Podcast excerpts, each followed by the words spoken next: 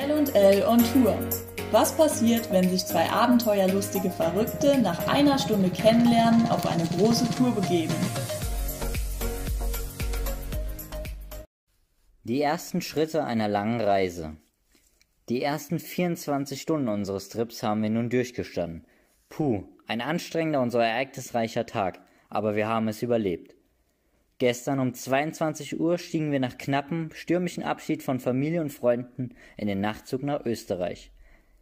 Luisa und ich begaben uns samt unserer tonnenschweren Rucksäcke in das Abteil im Zug, ließen uns in die Sitze fallen und konnten es selbst nicht fassen. Abfahrt. Was wir nicht geglaubt hätten, hätte es uns jemand vier Wochen vorher erzählt, passierte jetzt einfach. Mit den bepackten Rucksäcken, die wir übrigens doch nicht wie geplant auf 15 Kilogramm bekommen haben, sondern auf 21 und 27 Kilogramm, und den Interrail-Tickets lag die Vorfreude aufs Abenteuer einfach förmlich in der Luft.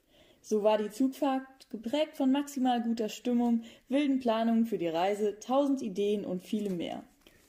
Gegen ein Uhr beschlossen wir dann doch zur Ruhe zu kommen und richteten unser Schlaflager her. Zum Glück hatte ja jeder drei Sitze für sich zum Ausbreiten in der Kabine, während die Rucksäcke es sich zwischen uns auf dem Boden bequem machten. Jedoch ließ die Nacht im Zug zu wünschen übrig. Ich glaube nicht, dass wir auch nur eine Stunde richtig geschlafen haben und andauernd Licht in die Kabine kam, es laut war und und und. Um sechs wurde in Wels umgestiegen und schläfrig begrüßten wir das noch vernebelte Österreich, welches aber im Laufe des Morgens erfreulicherweise im Sonnenlicht seine Berglandschaften allmählich präsentierte.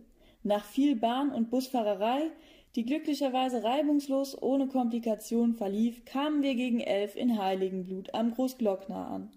Um die erste Etappe, welche von der Franz-Josefs-Höhe wieder runter nach Heiligenblut führt, circa 15 Kilometer, noch direkt wandern zu können, waren wir so motiviert, den nächsten Bus um 13.30 Uhr hoch auf die Franz-Josefs-Höhe zu nehmen.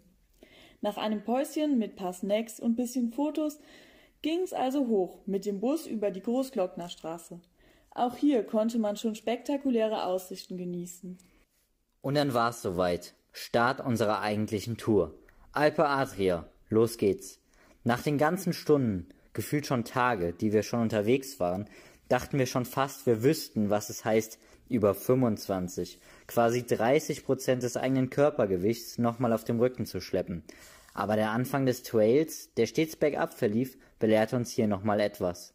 Zu Beginn war es seltsam für uns, mit Trekkingstöcken zu wandern, aber wir merkten direkt, dass die Dinger für solch eine Gepäckwanderung quasi unabdingbar sind, da man so nochmal ganz anders stabilisiert wird und die ungewohnte Belastung etwas abfangen kann.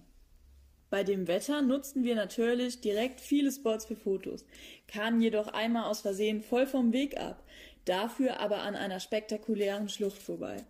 Spätestens als wir den ganzen Weg, den wir falsch runter sind, wieder hochkraxelten, merkten wir, dass das hier echt eine Sache ist.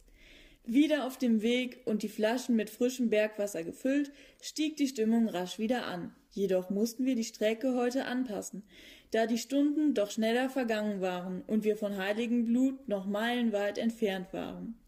Doch am ersten Tag nach schlafloser Nacht, die sich zumindest bei mir mit Kopfschmerzen bemerkbar machte, erlauben wir uns schon vor Tagesziel die Zelte aufzuschlagen. Dafür aber an einem Hammerspot direkt an einem Gletschersee, neben rauschendem Bach und mit Blick auf die Gipfel. Um uns herum noch vereinzelte Schneefelder. Wir stellen uns auf eine kalte Nacht ein. Auch wenn er nicht komplett nach Plan lief, alles in allem ein Hammertag. Mit super vielen tollen Momenten, eindrucksvollen Landschaften und Begegnungen mit herzlich netten Menschen, lieben Busfahrern und viel, viel Humor.